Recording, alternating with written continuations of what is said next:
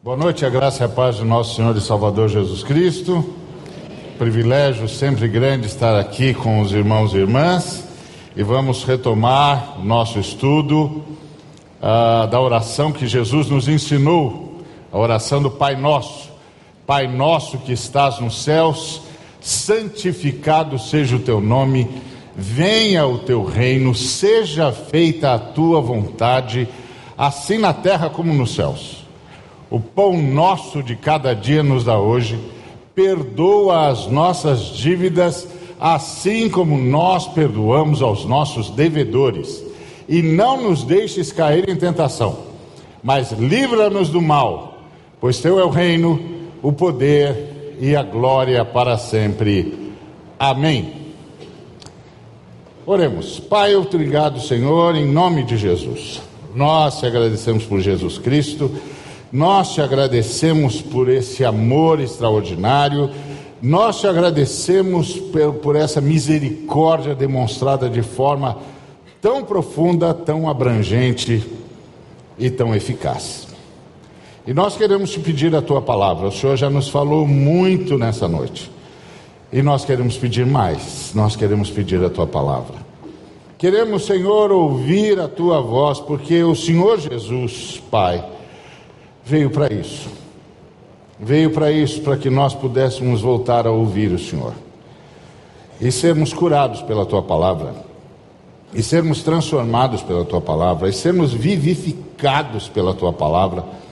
Por isso, Pai, nós te rogamos, por amor ao nome de nosso Senhor Jesus Cristo, para a honra e glória do teu próprio nome, Pai, para a tua glória e santificação do teu precioso nome. Em nome de Jesus, rogamos, ministra-nos a tua palavra. Que a tua palavra encontre ouvidos abertos, corações escancarados, mentes lúcidas e espíritos sedentos, para que ela possa nos transformar segundo a tua vontade, para a tua honra e para a tua glória em nome de Cristo Jesus. Amém. Muito bem, hoje nós queremos conversar um pouco sobre perdoa as nossas dívidas, assim como nós perdoamos aos nossos devedores. Quando a gente olha essa frase, a gente tem uma impressão primeira. E a impressão primeira que a gente tem é de que há uma partida nossa e uma contrapartida de Deus. Que nós perdoamos os que nos devem, perdoamos, portanto, aos nossos devedores e, em contrapartida, o Senhor nos perdoa. Então, no primeiro momento, a impressão que fica é que o movimento número um é o nosso. E o movimento número dois é o de Deus. Mas, de fato, essa oração é uma confissão. Uma confissão de percepção do movimento de Deus. Uma confissão de percepção do projeto de Deus, do que Deus é e do que Deus fez.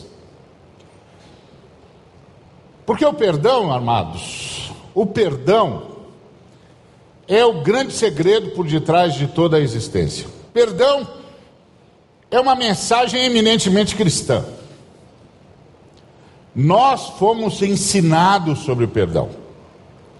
A confissão cristã é a única que realmente prega a possibilidade e a necessidade do perdão que deixa claro que o perdão é imperativo e é possível.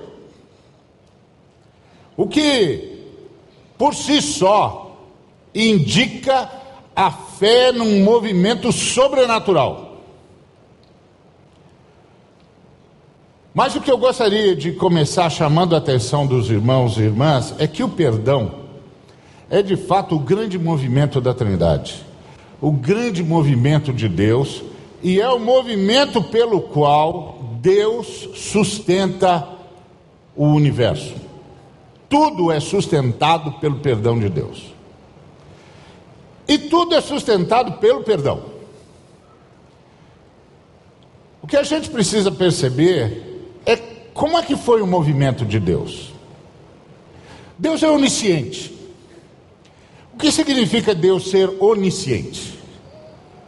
Deus ser onisciente significa que Deus sabe tudo de todos, em todo o tempo, sem precisar determinar nada.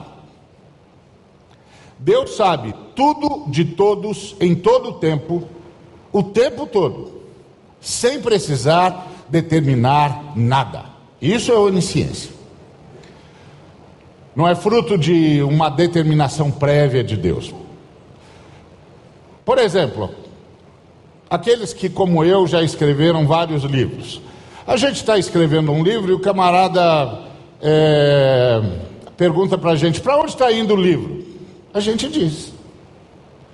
Ah, o livro está indo para tal lugar, eu estou construindo esse argumento, estou construindo essa, essa visão, etc, etc. Então eu começo a contar, assim como qualquer escritor, o futuro do livro. Mas eu não faço isso porque eu seja onisciente. Eu faço isso porque sou eu que estou determinando. Então, saber por que determinou não é onisciência. Onisciência é saber tudo, de todos, em todo o tempo, o tempo todo, sem precisar ter determinado nada. Porque Deus é eterno, Deus está fora do tempo e o tempo está sempre diante de Deus o tempo todo. Eternidade, queridos, não é um tempo que não tem fim. Algumas pessoas falam: ah, eternidade é um tempo que não tem começo e não tem fim. Não, eternidade é a ausência do tempo. Deus, a Trindade, está fora do tempo. O tempo é uma criação. Por isso, Deus sabe de tudo, de todos, o tempo todo, todo o tempo. Sem precisar determinar nada.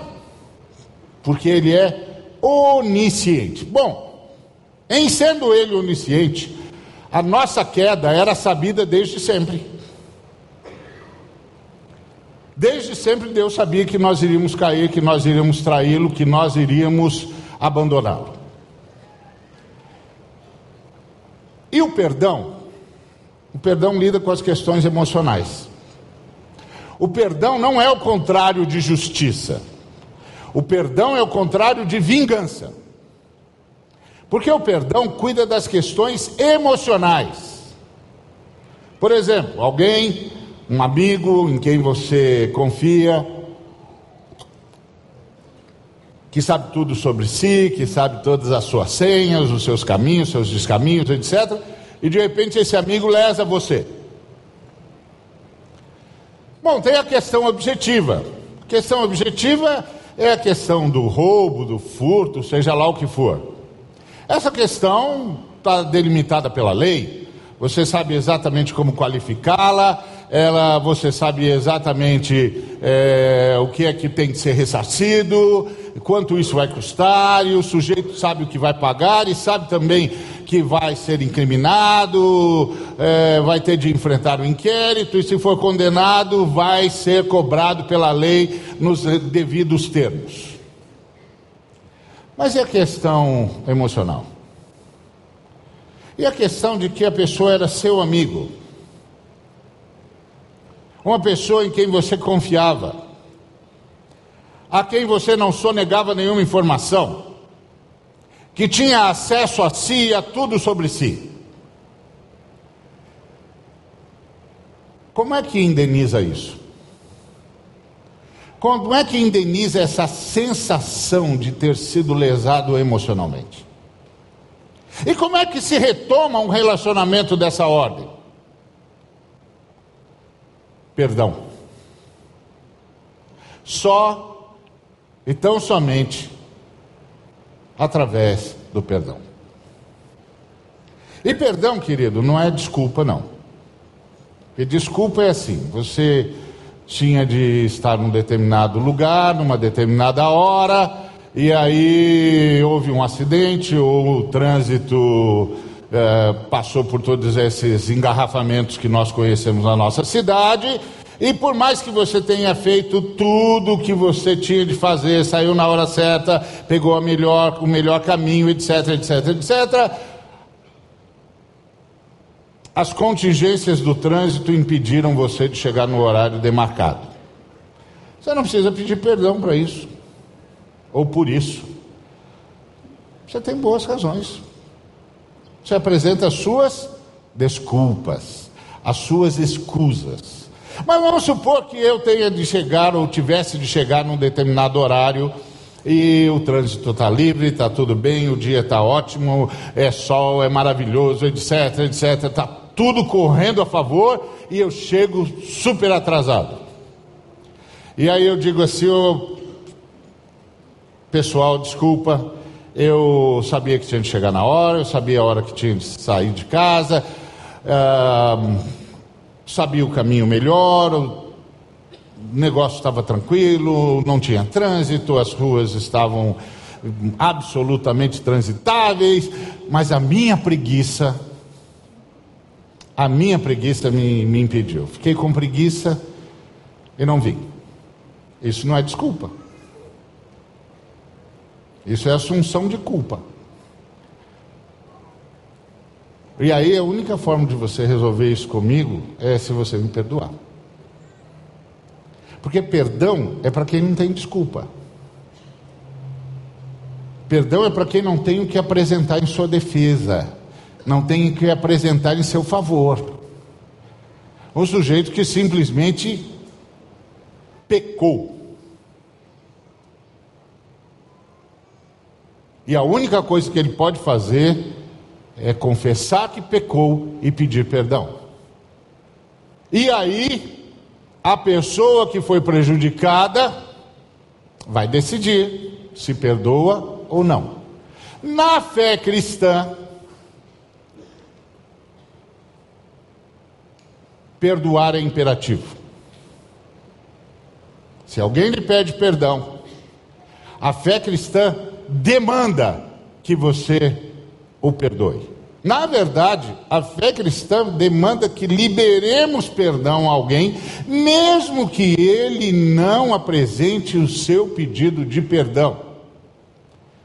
Mesmo que ele não demonstre o seu arrependimento, nós somos instados pela palavra de Deus a liberar perdão. É claro que o sujeito em questão, a pessoa em questão, só vai se beneficiar espiritualmente do perdão se se arrepender. Se ele não se arrepender, é como um presente que lhe é oferecido, nunca é recebido nem aberto, muito menos desfrutado. Então, o sujeito que pecou só vai desfrutar de todo o potencial libertário do perdão se se arrepender. Mas o cristão prejudicado, ele não tem escolha. Ele é instado a perdoar. Por quê? Por causa do movimento de Deus. A primeira coisa que Deus decidiu foi perdoar. Deus sabia da nossa queda desde sempre, da nossa traição.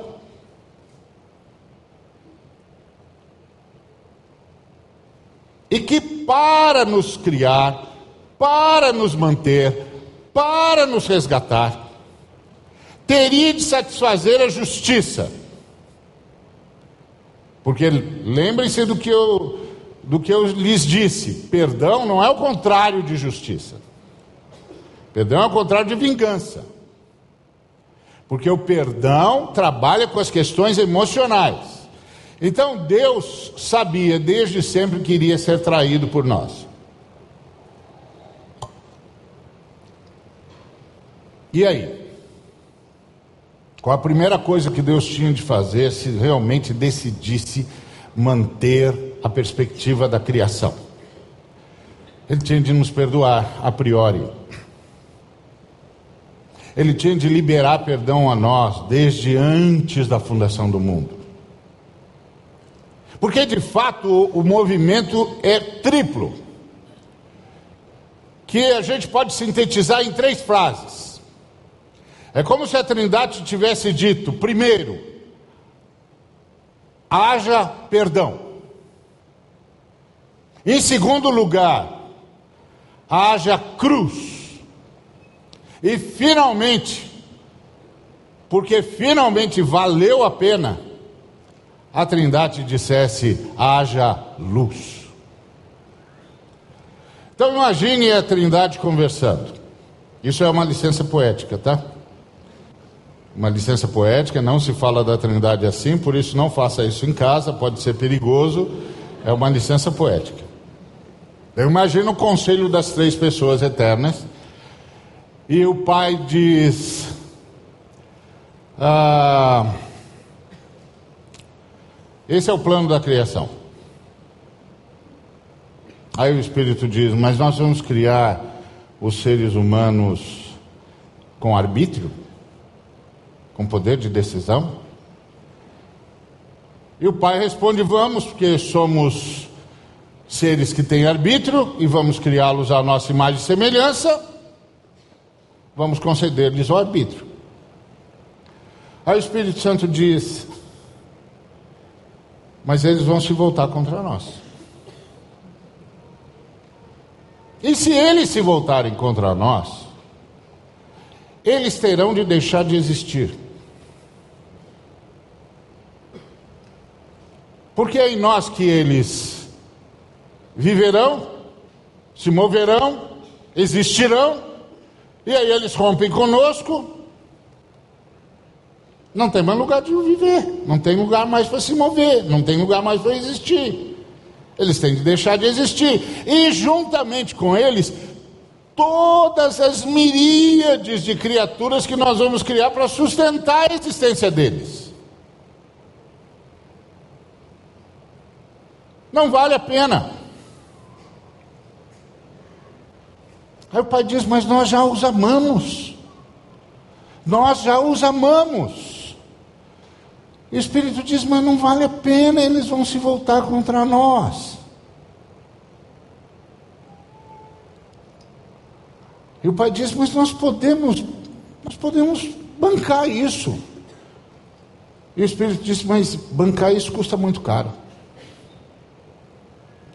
Um de nós tem de abandonar a glória agora abre mão agora das prerrogativas divinas. Tem de se oferecer em lugar deles para satisfazer o princípio da justiça. E depois, tem de entrar na história deles, se tornar um deles, triunfar onde eles fracassaram, e então oferecer-se como sacrifício para que eles percebam o que custou a existência deles. E essa oferta tem de ser da forma mais horrenda possível, para que eles tenham noção do que foi aberto mão antes da fundação do mundo, para que pudesse haver mundo. E o filho que estava participando da reunião o tempo todo disse: Eu vou. E naquele instante o Deus Filho se fez o Cordeiro de Deus que tira o pecado do mundo. Então, por causa disso, todas as coisas foram criadas, porque todas as coisas são sustentadas pelo sacrifício de Jesus. Todas as coisas foram criadas nele, todas as coisas foram criadas para ele e sem ele nada do que foi feito se fez. Sem o sacrifício dele não dava para criar e sustentar. Não dava para criar e sustentar e resgatar. Então o filho se entregou. E por que ele se entregou? Porque a Trindade decidiu que iria nos perdoar a priori É como se as três pessoas eternas dissessem: Bom, então, diante dessa traição já sabida, o que é que nós vamos fazer? E a Trindade, em uníssono, dissesse: Que haja perdão. Nós os perdoamos. Isso ecoa na cruz. Quando Jesus, em meio à agonia da cruz, diz: Pai, perdoa-os, eles não sabem o que fazem. E essa é uma situação extrema, porque que opção o pai tem? Ou perdoa ou destrói. Que opção ficou? Mas é como se naquele momento, em que o filho disse: Pai, perdoa-os, porque eles não sabem o que fazem o Pai ratificasse o que a Trindade havia decidido antes da fundação do mundo. Eles estão perdoados. E aí o filho entregasse o seu espírito ao Pai e pudesse então dizer: Teletestai, está consumado. Por isso, a humanidade foi criada, mantida e resgatada por causa do sangue de Cristo. O sangue de Cristo é o remédio prévio. Deus fica sabendo da doença e imediatamente põe em ação o remédio. Porque as escrituras dizem em 1 de Pedro capítulo 1, versículos 18 a 20, que o sangue de Cristo é conhecido e efetivo desde antes da fundação do mundo. Deus não nos carrega na sua santidade, porque Deus não pode carregar pecadores na sua santidade. A santidade de Deus teria necessariamente, por definição, de nos expelir para o nada. O que seria a nossa aniquilação. Deixaríamos de existir. Não. A Trindade nos carrega no santo sacrifício de nosso Senhor e Salvador Jesus Cristo.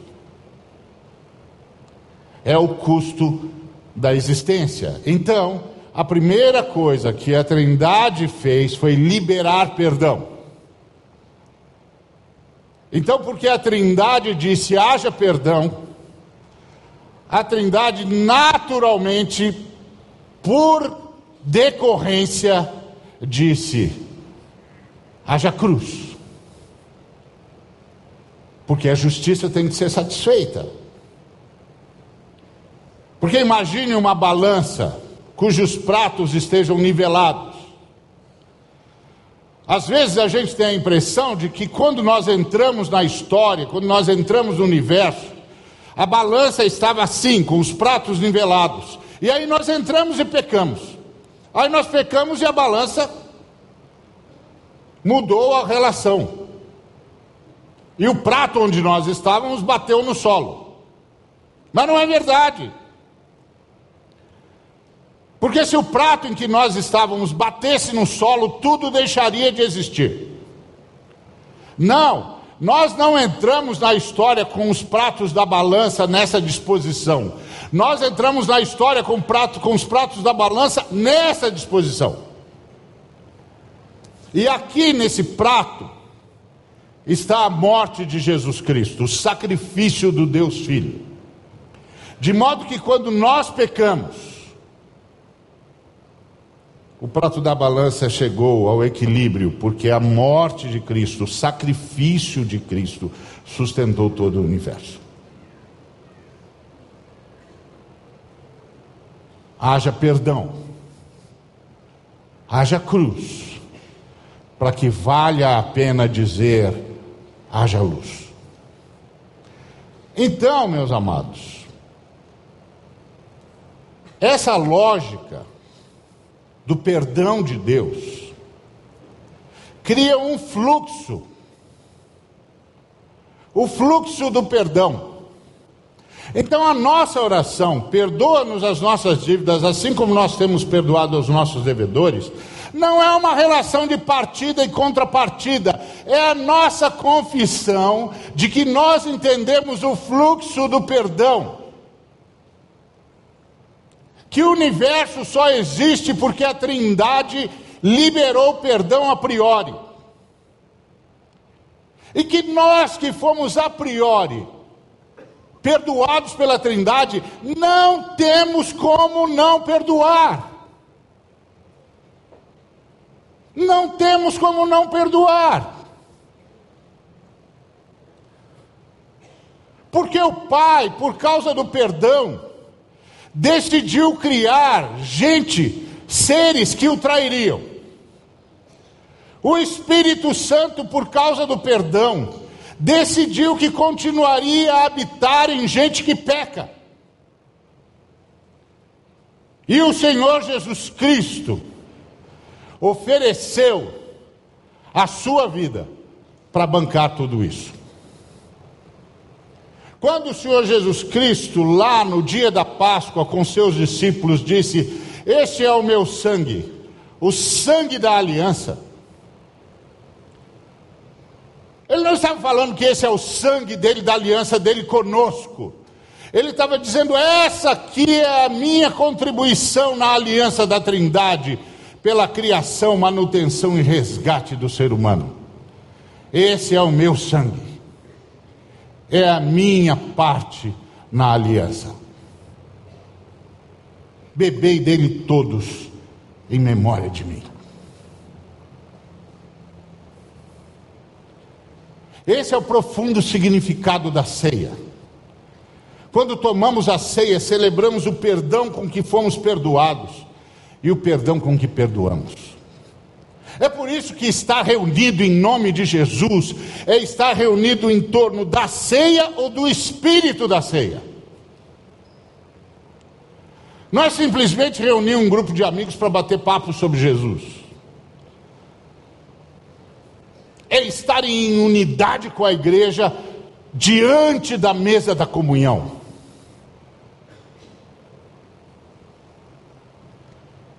Porque na mesa da comunhão celebramos o perdão. Então, quando nós oramos, perdoa-nos perdoa as nossas dívidas, como nós perdoamos aos nossos devedores, o que nós estamos dizendo é: Pai, nós entendemos o fluxo do perdão. Nós entendemos o fluxo do perdão. Tudo existe porque o Senhor perdoou. Nós existimos porque o Senhor perdoou. Nós não temos, não temos como não perdoar.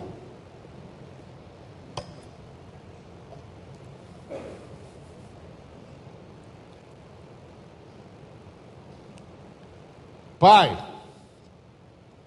para que o teu nome seja santificado. Perdoa-nos à medida em que perdoamos. Ou seja, mantém-nos no fluxo do perdão. Não permita que nós interrompamos esse fluxo. Nós não podemos fazê-lo. Perdoa-nos. Como nós perdoamos, nós entendemos, Senhor, nós entendemos o fluxo do perdão e nós estamos nele. Agora, não é fácil perdoar. É um milagre. A vida cristã é um milagre. Há muitas pessoas que leem a Bíblia como se a Bíblia fosse um livro de receitas, mas a Bíblia é mais do que um livro de receitas, é antes de tudo um gabarito. Porque a vida cristã é um milagre e a Bíblia é o gabarito para eu saber se o milagre aconteceu comigo ou não. É outra história. Tem um homem, foi muito conhecido uh, no mundo evangélico, chamado John Wimber. Ele fundou uma, uma, um movimento que agora é uma denominação chamado Vineyard. É, a IBAB já teve muito contato com esse movimento. E é um movimento interessante, cheio de de descobertas é, extraordinárias, etc. Mas eu não queria falar do, do, do Wimber, queria falar de um homem que eu não sei o nome. A única coisa que eu sei é que ele foi quem levou John à fé cristã. Um homem extraordinário, numa cidade do interior nos Estados Unidos. Pois bem, esse homem, um cristão notável, um exemplo de homem de Deus, abrigou um jovem na sua casa. Ele abrigou um jovem na sua casa, o jovem não precisava de, de abrigo, de ajuda, de, de socorro, ele o abrigou na sua casa. E esse jovem estuprou e matou a sua filha.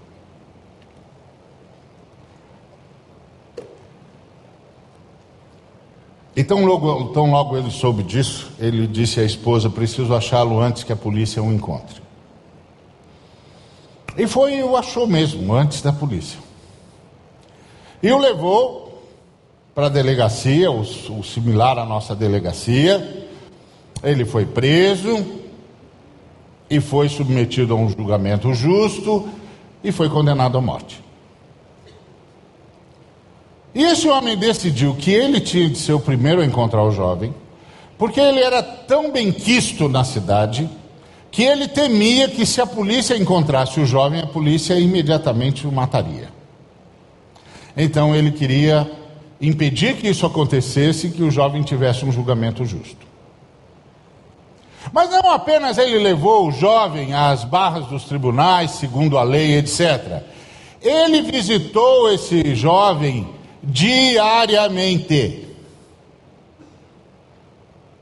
E diariamente ele leu a Bíblia com esse jovem e orou por esse jovem. Até que esse jovem se converteu. E ele acompanhou esse jovem no corredor da morte, diariamente. E no dia em que esse jovem foi executado por pena capital, esse homem chorou, como se tivesse perdido um filho. E no dia seguinte, os jornais da pequena cidade, como se tivessem combinado, estamparam a mesma manchete. E a manchete dizia: pela primeira vez, nós vimos um cristão. Perdoa-nos as nossas dívidas Assim como nós, no teu fluxo de perdão, perdoamos aos nossos devedores. Ora, isso não é simples. Ninguém diz que é simples, não. Porque Deus sabe que a vida dói.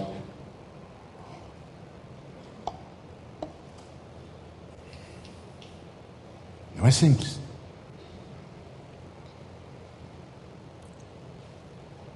Uma senhora certa vez procurou o pastor e disse: Pastor, eu queria falar com o senhor. Pois não, pode falar, disse o pastor.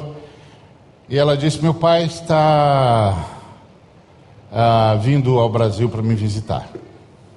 O pastor disse: Olha que bom, então vamos conhecer o seu pai, que bom, está vindo visitá-la, que, que bom, a irmã deve estar muito feliz. Ela disse: Não, não estou nada feliz, não. Por isso que eu estou procurando o senhor.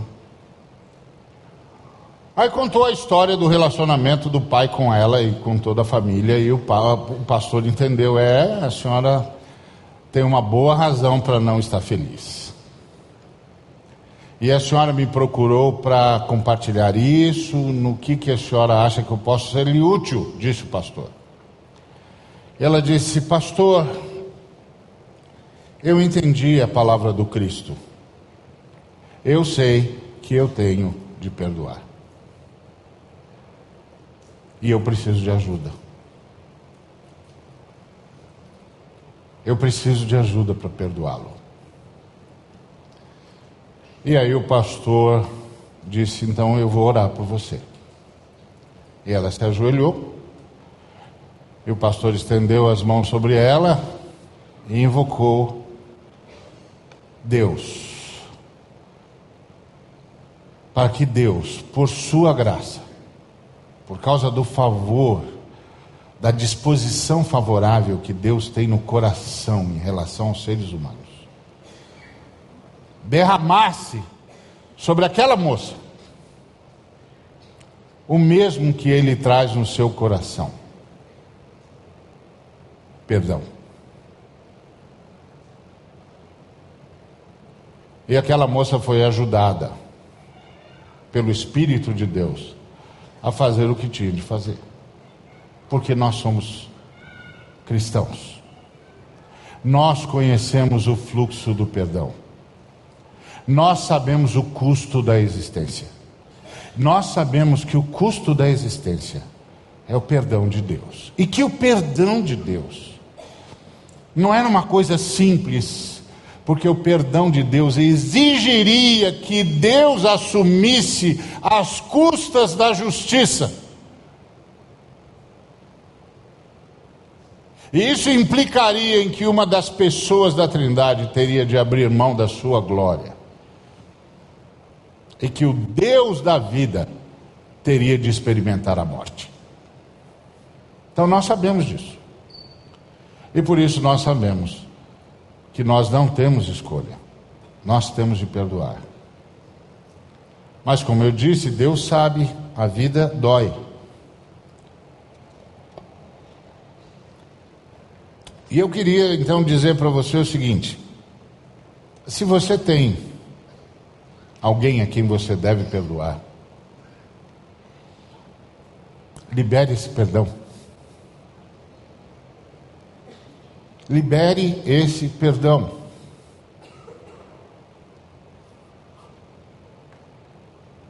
E não, não diga, não, mas você não sabe o que ele fez. Mas é por isso que precisa de perdão. Você não sabe o que ela fez, mas é por isso que precisa de perdão.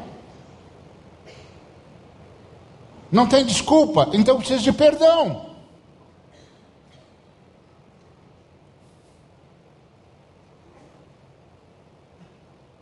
Libere o perdão. Agora, não é simples, não é fácil.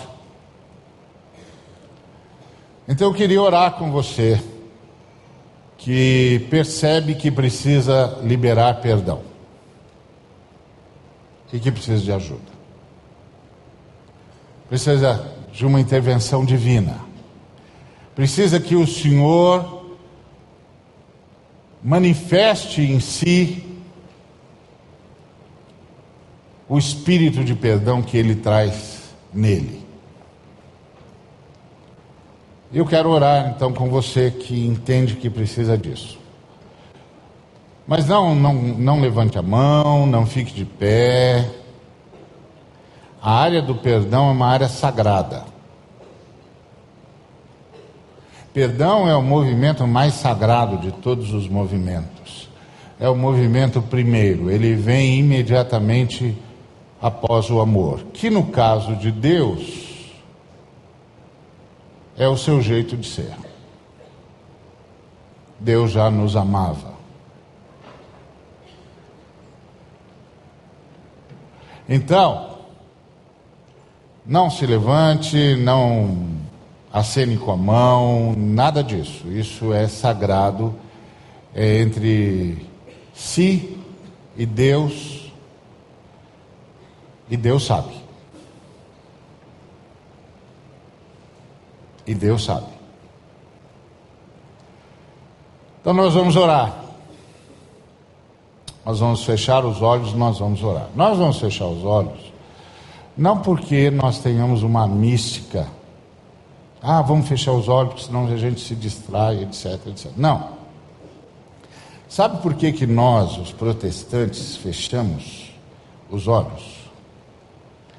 Porque nós somos os únicos que ainda mantém vivo no coração a grande verdade.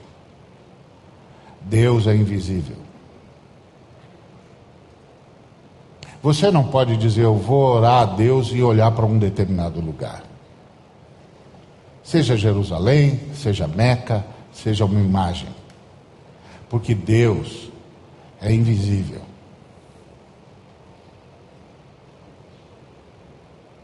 Então, ou Deus está em mim eu estou em Deus, ou em relação a mim, não importa onde Deus está, Ele não está onde deveria e eu não estou onde deveria.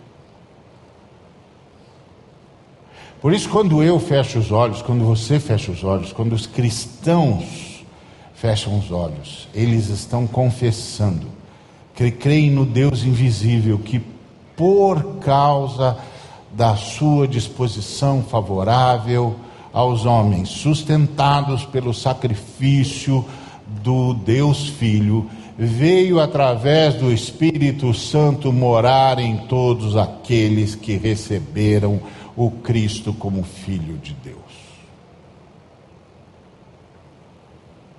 E portanto, em relação a cada um de nós, só existe um lugar onde nos interessa que Deus esteja: em nós. E Deus se manifesta na nossa comunhão com Ele e se manifesta de forma especial quando, como sacerdotes, como agora, nos reunimos para prestar o culto que lhe é devido. Então, tendo isso em mente, nós vamos orar pedindo que o Senhor nos ajude a fazer o que nós sabemos que temos de fazer. Perdoar, para que nós não interrompamos o fluxo do perdão. Amém? Oremos. Em nome de Jesus, Pai, nós estamos diante do Senhor. Nós estamos gratos ao Senhor por Jesus Cristo, por seu sacrifício, por sua entrega, porque nós reconhecemos que pecamos. Nós reconhecemos que nos tornamos traidores de Ti. Reconhecemos que fomos cooptados pela rebelião. Mas também reconhecemos que, graças ao sacrifício do Cordeiro, nós pudemos voltar. E nós que aqui estamos, somos os que voltaram da rebelião, confessando a Ti o nosso pecado, a nossa traição, e rogando que o Senhor nos receba de volta. E o Senhor nos recebeu por causa do sangue do Cordeiro. E agora nós precisamos continuar nesse fluxo extraordinário de perdão que o Senhor inaugurou no universo e que através, através do qual o Senhor inaugurou o universo e através do qual o Senhor sustenta o universo. Ajuda-nos, Senhor. Tu sabes como nós somos.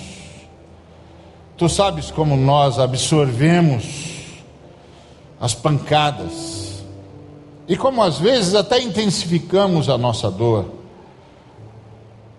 Mas nós reconhecemos que precisamos perdoar. Porque o Senhor tem nos perdoado sempre. Sempre. E desde sempre. É um custo que jamais conseguiremos calcular. Ajuda-nos, Senhor. Mergulha-nos nesse mesmo espírito que carregas em ti. Esse espírito de perdão. Primeira manifestação do Senhor em relação a nós. Haja perdão. Estão perdoados Ajuda-nos a perdoar. Confessamos a consciência da necessidade, que nos é imperioso perdoar, mas também confessamos a nossa angústia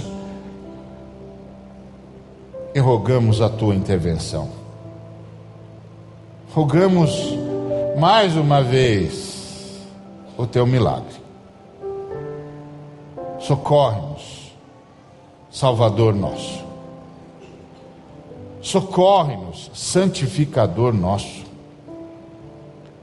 Socorre-nos, vida nossa. Socorre-nos, Pai. Pela ação poderosa do Espírito Santo. Em nome de Jesus Cristo. Amém. Que Deus nos abençoe e que possamos invocar Jesus, o pastor amado.